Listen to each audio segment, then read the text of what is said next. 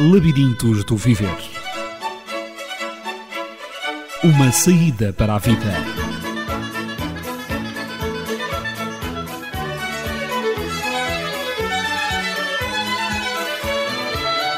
No labirinto da vida, quando você não encontrar a saída, não desista de a procurar.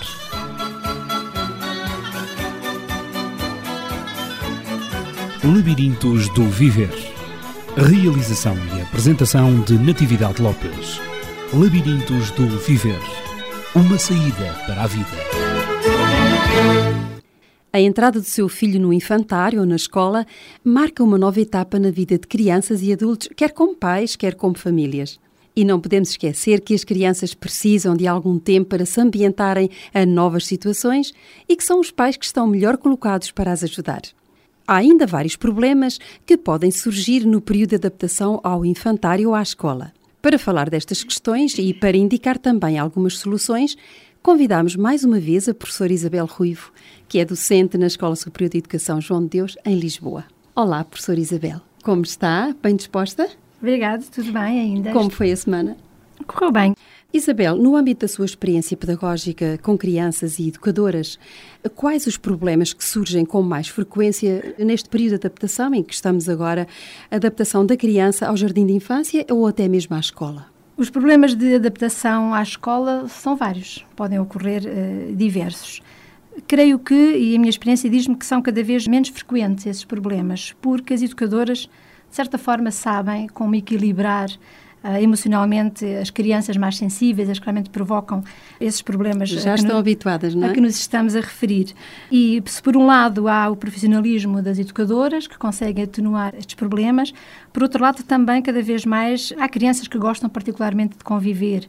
A ida para o jardim de infância muitas vezes é um momento de alegria. Para muitas crianças não é realmente nenhum problema, antes pelo contrário. Ainda bem. É uma, é uma alegria muito grande. E um, deixe-me acrescentar que o jardim de infância desempenha um papel muito importante na socialização da criança quando ela entra aos três anos, e vamos partir deste, hum, deste princípio. O jardim de infância realmente desempenha um papel uh, muito importante na socialização da criança. Mas sem dúvida que para as outras crianças, para aquelas crianças mais sensíveis. Sem pode dúvida, haver situações desagradáveis. Exatamente, pode haver uhum. realmente situações mais difíceis e elas passam por eh, a criança dizer que não quer ir mais à escola, não quer comer, não quer dormir. Uhum. Os uh, outros meninos batem-me. Porque os outros meninos me batem, porque não gosta da professora e alguns atrevem-se a situações que eu já vivi e que deixam muitas lágrimas nos olhos, porque os meninos dizem: Eu não gosto mais de ti.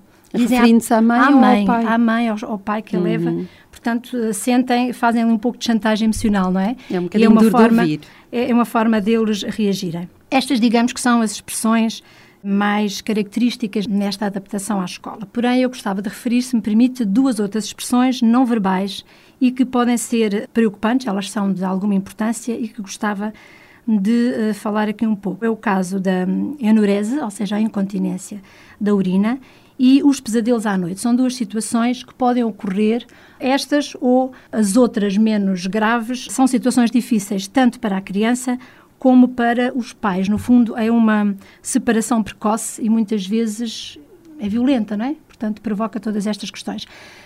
E não havendo os avós, a instituição tão maravilhosa, diria eu, mas que hoje nem sempre está disponível para todos os pais, e não havendo essa instituição, não havendo avós disponíveis, os pais vêm-se forçados realmente a colocar os seus filhos aos cuidados de um jardim de infância, de uma creche, tantos que iniciam logo esta vida, digamos, de sair de manhã cedo para a creche aos 4, 5 meses mas é o mal necessário. É uma situação que ocorre nos nossos dias e que nós não conseguimos contornar. É um preço talvez pago pela emancipação da mulher, creio eu. É, eh, no fundo, nós mulheres, aqui no sentido geral, lutamos, não é? Já é uma guerra antiga, uma luta antiga para a emancipação e igualdade não é? E, portanto, quisemos também ter as mesmas condições de trabalho, enfim, sociais e eh, não nos apercebemos o quanto nos escravizamos a nós próprias, porque agora nós, mães, somos mulheres que trabalhamos dentro e fora do lar e isso obriga-nos, dolorosamente, de uma forma violenta, de uma forma que nos faz sofrer,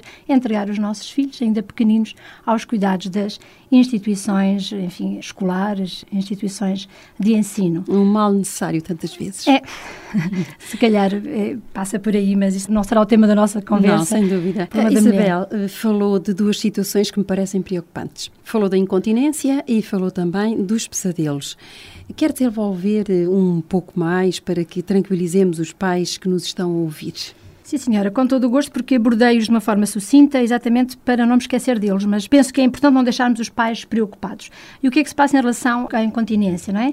O que sabemos, e o que é normal, são regras de higiene, é que uma criança entre um ano e os dois, ano, ano e meio, até aos dois anos, naturalmente vai fazendo o seu controle da urina, não é? Portanto, começa por não urinar, hum, não fazer xixi na cama quando faz a cesta e depois vai prolongando esse período de uma forma progressiva até que uh, deixa de fazer xixi na cama à noite e vem, chega ao pé de nós, falta dos dois anos, muito contente, que já é crescida, não é? Já é grande, já não faz xixi na cama. Isto é uma situação natural e, portanto, é um processo completamente normal. O que acontece muitas vezes, e que nós estamos aqui a falar, é que quando se dá esta entrada para a escola, e não só, isto é uma situação que falamos agora que é a entrada para a escola, mas muitas vezes quando há uma separação dos pais, quando há o nascimento de um irmão, crianças particularmente emotivas, isto não acontece com todas as crianças, obviamente, estamos aqui a falar sim, em crianças sim. particularmente emotivas, mais sensíveis, e estas situações que são fragilizantes para a criança, né? ela sente-se mais frágil, e essas situações podem provocar realmente um, que aquele hábito, que aquela regra de higiene que a criança já tinha adquirido, aos dois anos, naturalmente, quando chega aos três, e muitos aos seis anos, quando fazem a, o início da escola, venha aquele xixi à noite na cama que preocupa muito a mãe. O que é que eu gostava de uh, dizer aos pais?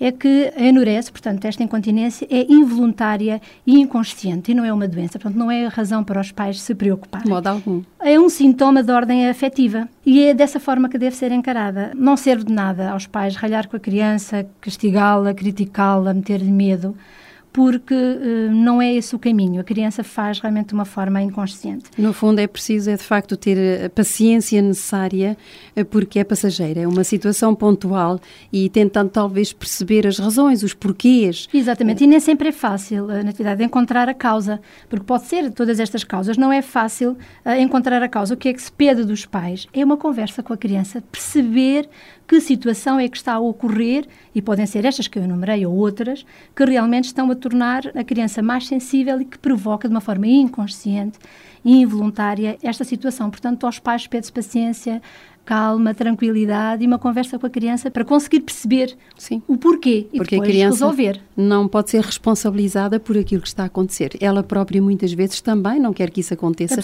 mas não pode evitar. Absolutamente. Em relação aos pesadelos, pode acontecer eventualmente uma situação também de pesadelos, de tumores noturnos, quando a criança está mais ansiosa, ter até sonhos angustiantes, portanto que acorda à meia da noite estas situações ocorrem também sempre porque há indícios de inquietação, há alguma coisa inquieta à criança. E, portanto, reage inconsciente, mais uma vez, com estes pesadelos, acordando de noite, etc. A entrada para a escola uh, acaba por também uh, angustiar a criança. Mais uma vez, é uma situação nova, uma situação completamente estranha para a criança. E, e uma mudança algo complexa exatamente, também na vida e, portanto, da criança. é toda esta situação de novidade que angustia a criança e é essa situação que pode provocar uh, o desconhecido, não é? Exatamente. As crianças mais sensíveis podem ter esta reação. Mais uma vez, não adianta castigar, nem punir, nem dizer à criança que maçada, estás sempre a acordar de noite, para que ela sinta ainda pior, porque realmente não é isso que se pretende. Os pais, tal como dizia anteriormente, devem falar com a criança, tentar determinar a causa tranquilizá-la, tranquilizá-la, e essencialmente perceber através desse diálogo tranquilo o que é que efetivamente está a criar essa angústia na criança. Pode ter sido uma situação desagradável com a professora, enfim, aquele ralhete mais agressivo que a criança uh, não aceitou tão bem. Pode ter sido a situação mais variada e até muito simples, mas que a, que a criança pode ter traumatizado. Portanto, até por pais... vezes alguma coisa que a criança não conseguiu compreender e interpretou de uma maneira completamente diferente. Exatamente, e que a angustiou, digamos assim. Portanto, Sim. os pais deverão falar com ela, perceber o que é que se passou, o que é que há realmente para remediar e, portanto, tentar resolver, falar com a professora e as coisas passam, passado duas ou três semanas, estará tudo bem, com certeza. Como normalmente se tem avançado muito na pesquisa sobre tudo e sobre nada, o que é que nós poderemos dizer sobre o que provoca, o que está por detrás de todas estas reações? Haverá uma causa ou várias causas? Sem dúvida que hum, a causa é uma e, e passa, diria eu, gira tudo à volta da empatia que se estabelece com o educador. Ou seja, a criança entra pela primeira vez no jardim de infância, se estivermos a pensar aqui nos meninos de 3 anos, que entram pela primeira vez no jardim de infância, em que o ambiente é estranho. O mesmo poderá ocorrer com as crianças que aos seis anos também fazem a sua entrada na escola de ensino básico. No fundo, é todo o mundo que é novo para a criança. São uma série de situações estranhas, não é? E, portanto, isto sem dúvida vai provocar estas reações. O que acontece é que até então, até a entrada da escola no jardim de infância, foram os pais que ensinaram à criança a vestir-se, a lavar-se, é? a comer, a conviver com os outros. Portanto, todo esse papel de socialização estava uh, nas mãos dos pais. Sim, no fundo, as rotinas básicas. Exatamente, e que vão permitir que a criança viva bem a sociedade e, portanto, esteja integrada uhum. no seu meio ambiente. Com a ida para a escola, todas estas coisas passam para a mão de outra, não é? É agora alguém estranho, a tal educadora ou a tal professora. Diferente. Que, diferente, que vai exatamente fazer a continuação destas aprendizagens, destas aquisições. Ela vai continuar a vestir-se, a comer, vai ter necessidade de fazer essas coisas. E, portanto, as reações mais positivas ou uh, menos positivas, como falámos há pouco, acontecem então simplesmente por esta razão, ou seja, há todo um mundo uh, novo que agora se abre, uma porta imensa que se abre na vida da criança e com a qual ela se angustia, com a qual ela tem alguns problemas de adaptação e, portanto, isto é muito simples. O que é que acontece de positivo na vida da criança que pode facilitar realmente esta adaptação? É a sua autonomia. Quando os pais estiveram com as crianças em casa, se lhes deram autonomia, quanto mais autonomia deram à criança, mais facilitaram a vida dela na escola ou no jardim de infância. O que é que entende por autonomia neste caso? É o facto de a criança, quando vai para a escola, ser já saber, de, ser capaz sozinha, de, de sozinha, de vestir-se. Pegar no talher, de comer, não é? Porque há muitos pais que dão a comida à boca, não é? Não tem muito interesse. Com certeza. O interesse é que, em momento certo, a criança seja capaz de sozinha pegar no talher, comer a sua sopa, comer a sua comidinha, vestir-se, enfim, uma série de aquisições que, se já estiverem automatizadas na vida da criança, a sua adaptação à escola será mais fácil. Portanto, mais uma vez aqui o papel dos pais, e temos falado nisso noutros programas, o papel dos pais é, mais uma vez, facilitar a vida da criança nesta adaptação. Porque agora as rotinas de casa são substituídas pela rotina do infantário, não é? Os horários, ah, os hábitos, tudo muda. Uhum. E, portanto, até esta mudança que muitas vezes é, é imensa para um ser tão pequenino, né? se pensarmos num menino de 3 anos, gera alguns medos, até alguma insegurança na criança. Isabel, eu creio que na maioria dos casos essas rotinas estão já adquiridas, são aquisições já feitas, mas o que tem a dizer sobre os medos, os medos da criança? Aí é um bocadinho mais difícil lidar com esses medos, porque às vezes os medos instalam-se na criança, mas também nos pais. E eu gostaria que falasse um pouquinho sobre isso.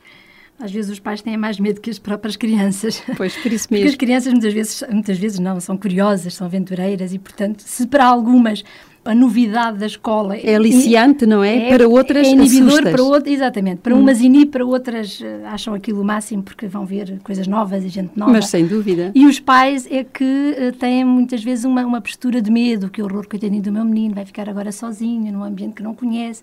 Portanto, o que se passa em relação aos medos propriamente é que estes estão associados sempre à ansiedade, não é?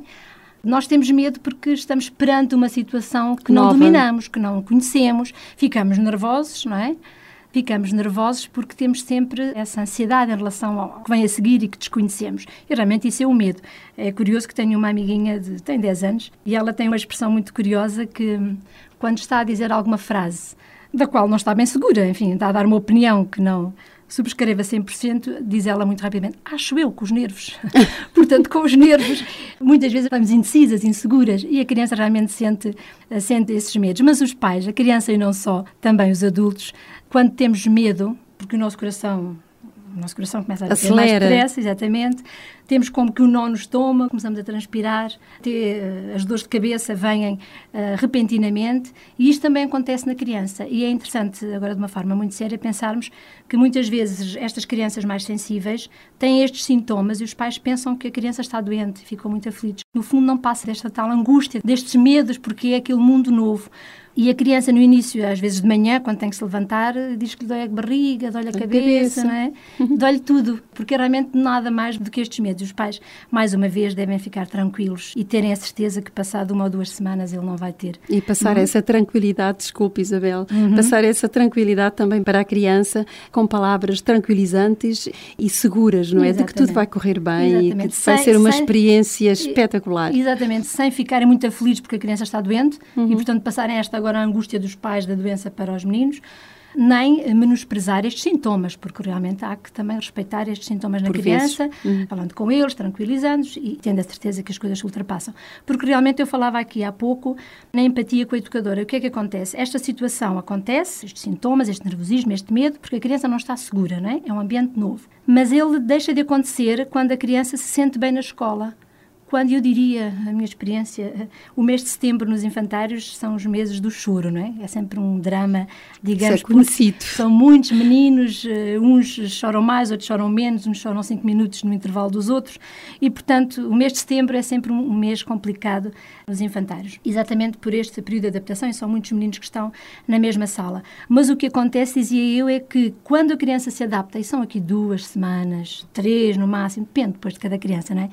Mas quando a criança está adaptada, quando a criança começa a sentir confiança, a não ter receio, a sentir-se bem, todo este mal-estar desaparece, estas dores desaparecem, mesmo sem ir ao médico. Os medos, na criança e mesmo para nós adultos, ajudam-nos a crescer interiormente. Portanto, quando a criança está adaptada ao ambiente, quando percebe que aquele espaço afinal não tem nada que sentir medo, que é um espaço que é seu, aquelas pessoas são as suas melhores amigas, quando percebe que a educadora está ali como a sua segunda mãe, todos estes medos e estas situações desaparecem e a criança está pronta para as suas aprendizagens. Finalmente é possível resistir ao medo e dominá-lo de tal maneira que não seja ele nos dominar. Exatamente. Mas, eh, professora Isabel Ruivo, e o que é que acontece à criança quando os pais, por falta de adaptação dela no infantário ou na escola, decidem retirá-la desse infantário ou dessa escola e levar o menino procurar uma outra escola diferente, um outro infantário e levá-lo para lá? Há pouco falávamos que os pais têm mais medos que os meninos, não é? Foi. E o que me está a questionar é exatamente a resposta a isso, é que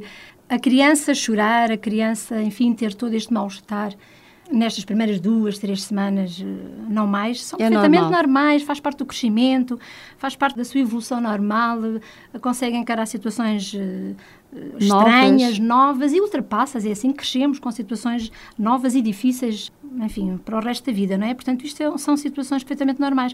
Quando os pais têm mais medo que os meninos, ou seja, quando os pais acham que perante essa situação de choro, de angústia, eventualmente se houver o tal xixi na cama, não é? Tal incontinência, o tal pesadelo, tudo isso é normal, mas se os pais encaram isto de uma forma negativa, têm muitas vezes essa atitude, achar que o mal é do infantário, portanto vamos retirar o menino porque é o infantário que está a proceder mal, é um menino que chora demais, já não devia chorar. Na minha opinião, não é de todo positivo para a criança ser continuamente retirada da escola ou do infantário porque chora, porque não quer ir, porque, enfim, porque tem estas situações. Então, os pais devem ter a capacidade de um, suportar, digamos, esse sofrimento dos seus filhos, sabendo que é, faz parte do seu crescimento e, e com a certeza isso, com toda a garantia de que essas dificuldades realmente são ultrapassadas e a criança adapta-se perfeitamente a estas novas situações. Eu iria colocar-lhe ainda uma outra questão. Quando a criança tem grandes dificuldades em adaptar-se ao grupo, adaptar-se à educadora, aos horários ou qualquer outra situação, haverá algumas medidas que os pais possam tomar para ajudá-la a ultrapassar esta fase de difícil separação, porque efetivamente é para isso que o nosso programa existe. É precisamente para, no labirinto da escola, não é verdade? Uhum. Do viver da escola dos meninos e dos pais, eles possam encontrar uma saída. Então, vamos talvez indicar aos pais algumas medidas que podem ser tomadas para beneficiar os nossos pequenitos. Em educação não há receita, já tem dito aqui em outros programas, mas vamos dar assim alguns tópicos. A primeira situação é os pais terem o cuidado de quando entregam os seus filhos de manhã na escola não o fazerem de uma forma apressada nem estressante. É um ponto extremamente importante. A entrega da criança na escola, pelos pais ou pelos avós, enfim, quem seja, mas estamos agora a pensar especialmente nos pais, deve ser feita de uma forma tranquila, calma, descontraída. A viagem até lá deve ter sido estimulante, que bom, vamos ver a escola. O ideal é que os pais possam visitar as instalações antes deste primeiro dia, mas se isso não for possível, Pretendemos então, como disse, que esta entrega não seja apressada, nem estressante, deve ser calma, tranquila, para que haja uma boa entrada, não é? Entrar com o pé direito, como nós costumamos dizer. Uhum. Uh, sem dúvida que para os pequeninos a sua xuxa, a sua fralda, eu diria que são indispensáveis, porque a criança vai estar um período sozinha e é bom que se sinta acompanhada com um aquilo, mascote, aquilo que identifica consigo, com os seus, com a sua casa. Nos mais velhinhos, um carrinho pequenino cabe dentro do bolso do bibe e que naqueles momentos de maior solidão, às vezes na hora da cesta, eles possam sentir-se em casa, digamos uma assim. Uma referência pessoal. Isto é extremamente importante. Portanto, a entrega é um ponto muito importante. A outra é o extremo, é o ir buscar os meninos, ou seja, para já devemos ir buscá-los o mais cedo possível. Sabemos que os pais trabalham e nem sempre isso é possível, portanto a criança estará lá uh, o dia todo, digamos assim, que os pais estão a trabalhar. Mas é importante que os pais deem à criança uma referência. Olha, a mamãe vai-te buscar depois do lanche. Porque a criança não tem noção de tempo, mas sabe que vai lanchar e aquele momento uh, está relacionado com a chegada da mãe. E é extremamente importante, se a mãe fez esta referência, e é importante que o faça, então não deve, exatamente, não hum. deve faltar. É extremamente angustiante para uma criança ver todos os meninos, seus amiguinhos saírem e ele ficar à espera da mãe, que disse que chegava logo e entretanto já lanchou, já brincou e a mãe nunca mais chega. Gostava de contar um episódio que se passou comigo quando estava ainda a lecionar no primeiro ciclo. Isso é que ocorreu com outras colegas. Uma criança estava à espera dos pais, não é? Entretanto, chegaram às sete e meia, que era a hora em que a escola normalmente fecha, e os pais nunca mais chegavam. E normalmente telefonamos para saber o que é que se passa com aquele pai que não vem buscar o seu filho. Escusado será dizer que a menina era uma menina. Estava muito triste, não é? já estava sozinha, estava eu, que era a professora que naquele dia estava a fazer o prolongamento, estavam as empregadas de limpeza, a que fecha a porta, etc.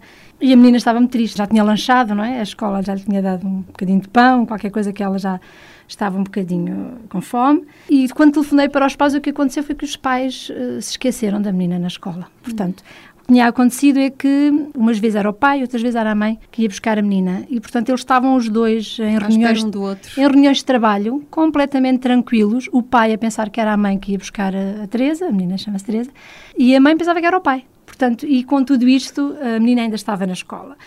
A única solução foi eu levar a, menina para casa, eu levei a Teresa para casa, dei-lhe jantar e ela lá ficou até quase perto da meia-noite, quando os pais acabaram a reunião e a foram buscar.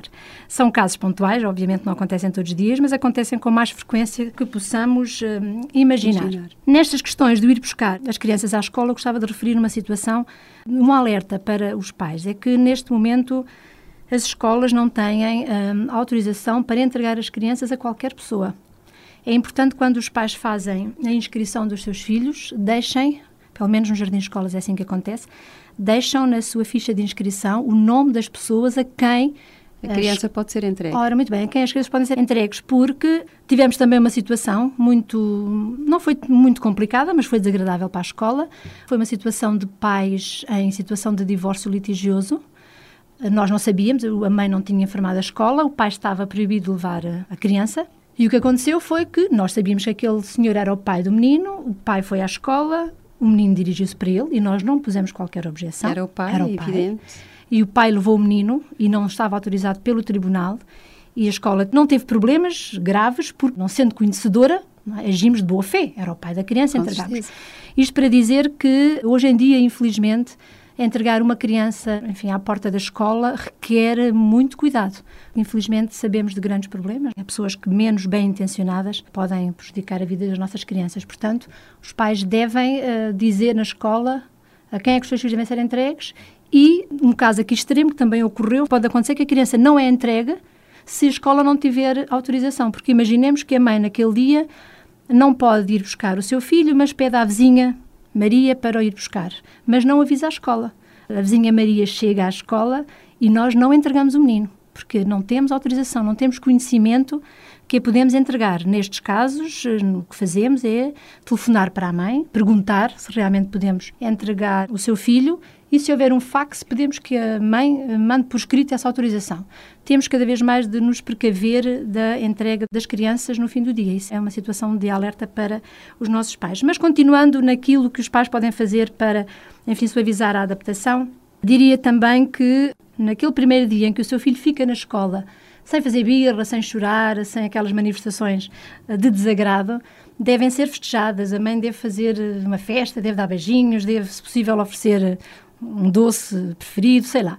Telefonar contar a toda a gente. Contar é? a toda a gente para que a criança perceba que realmente. É um estímulo. É, ficar bem na escola também é uma felicidade para a mãe, também alegra a mãe. Portanto, isso é também uma situação interessante. Não passar despercebido aquele dia em que a criança fica uh, alegremente na escola.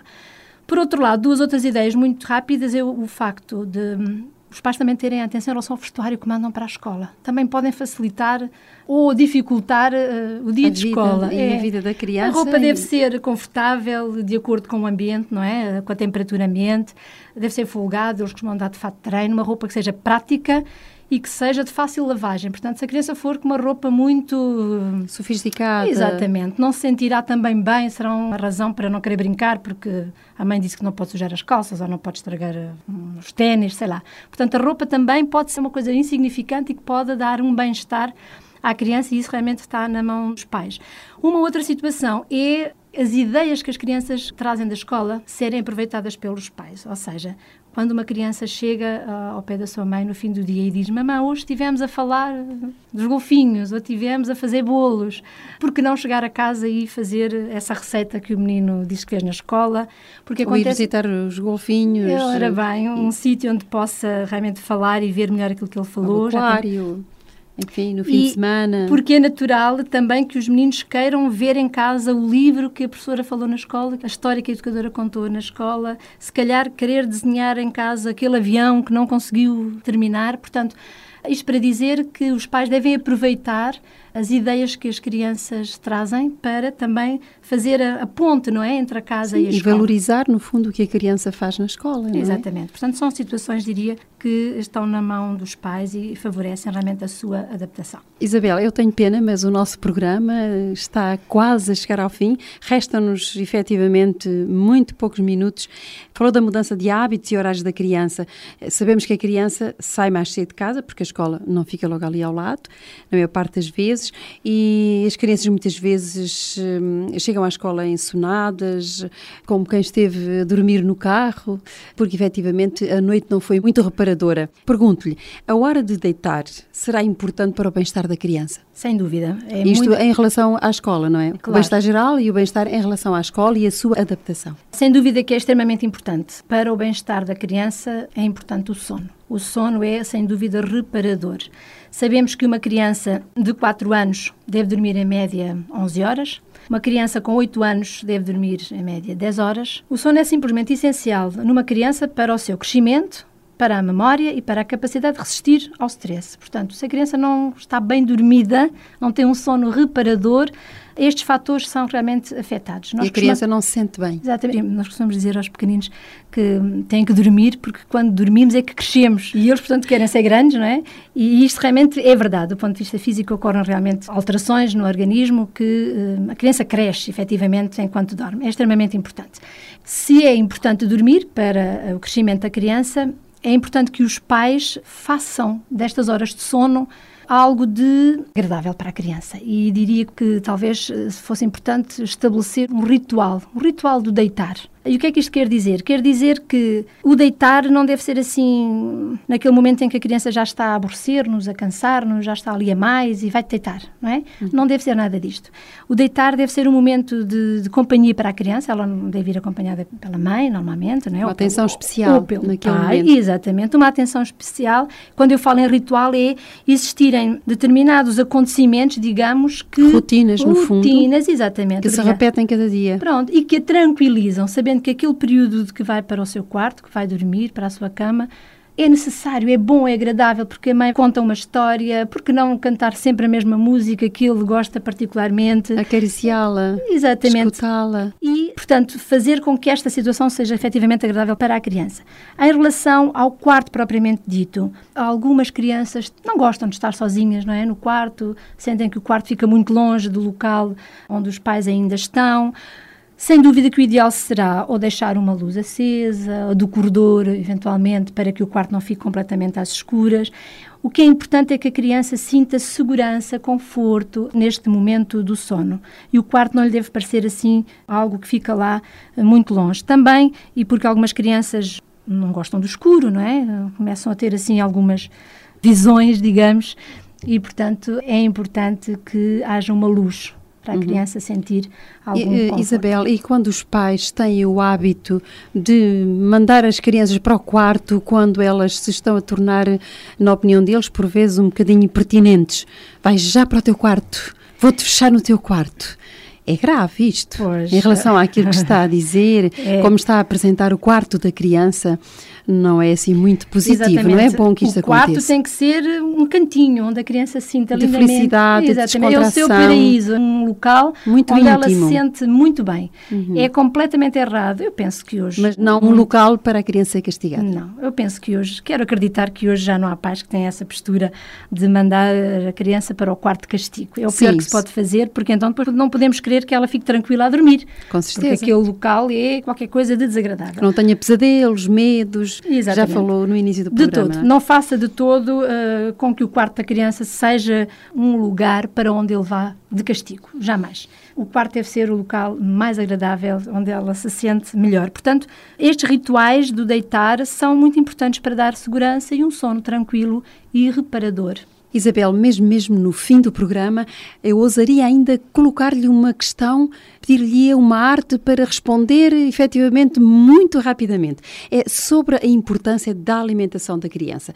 Porque efetivamente diz-se que a alimentação da criança tem uma influência extraordinária não só na adaptação da criança à escola, como também no aproveitamento escolar da criança. Subscrevo em absoluto, Natividade. Uh, sabemos que é nos primeiros cinco anos de vida que se estabelecem hábitos alimentares corretos e saudáveis. Quer dizer que estes uh, hábitos que se adquirem uh, nestes primeiros cinco anos, eles vão ser os fundamentos de uma vida saudável. Portanto, devemos transmitir às nossas crianças realmente uma alimentação correta.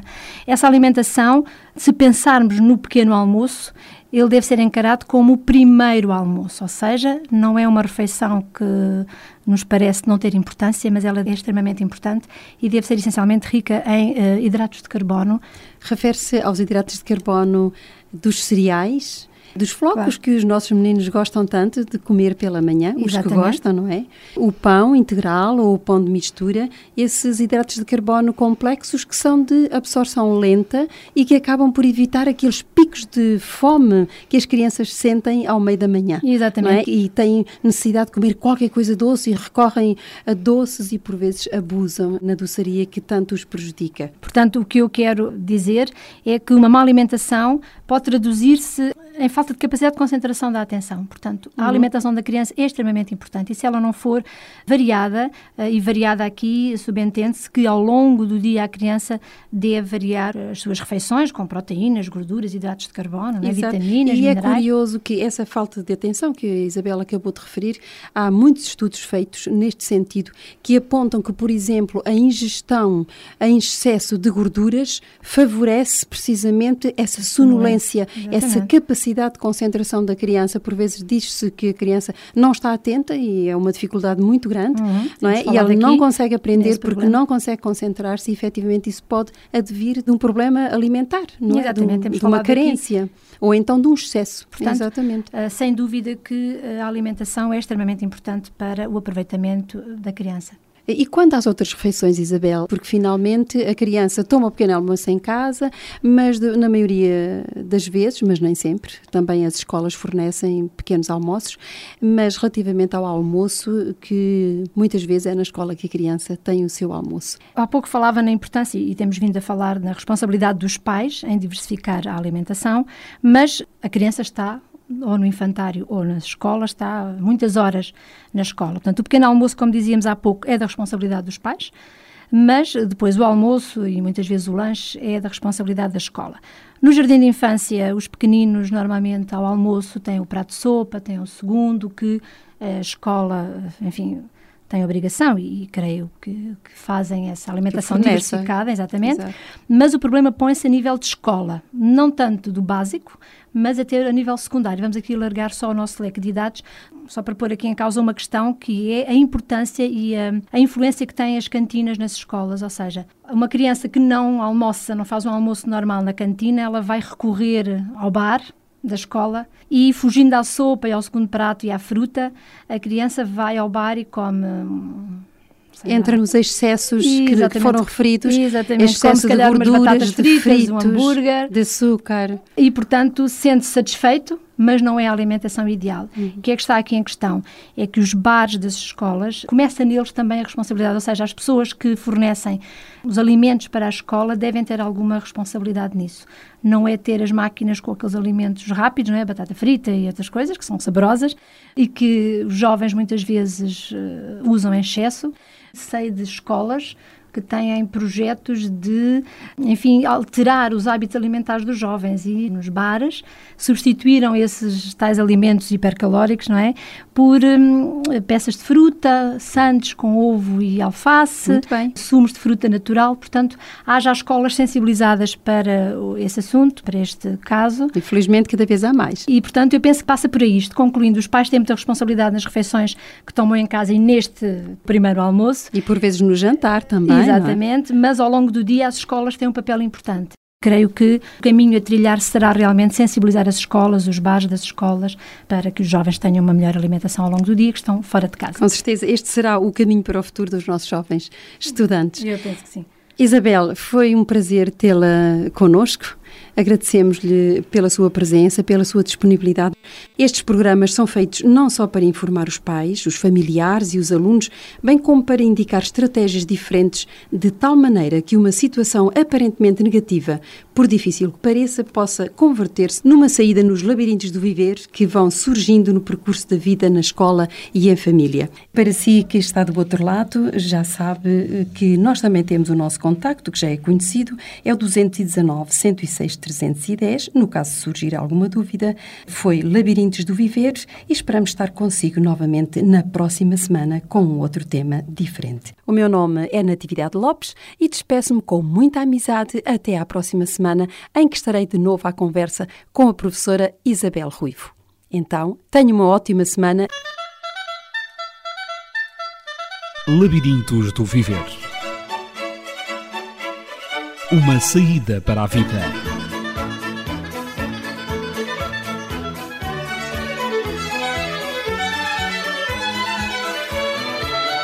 No labirinto da vida, quando você não encontrar a saída, não desista de a procurar.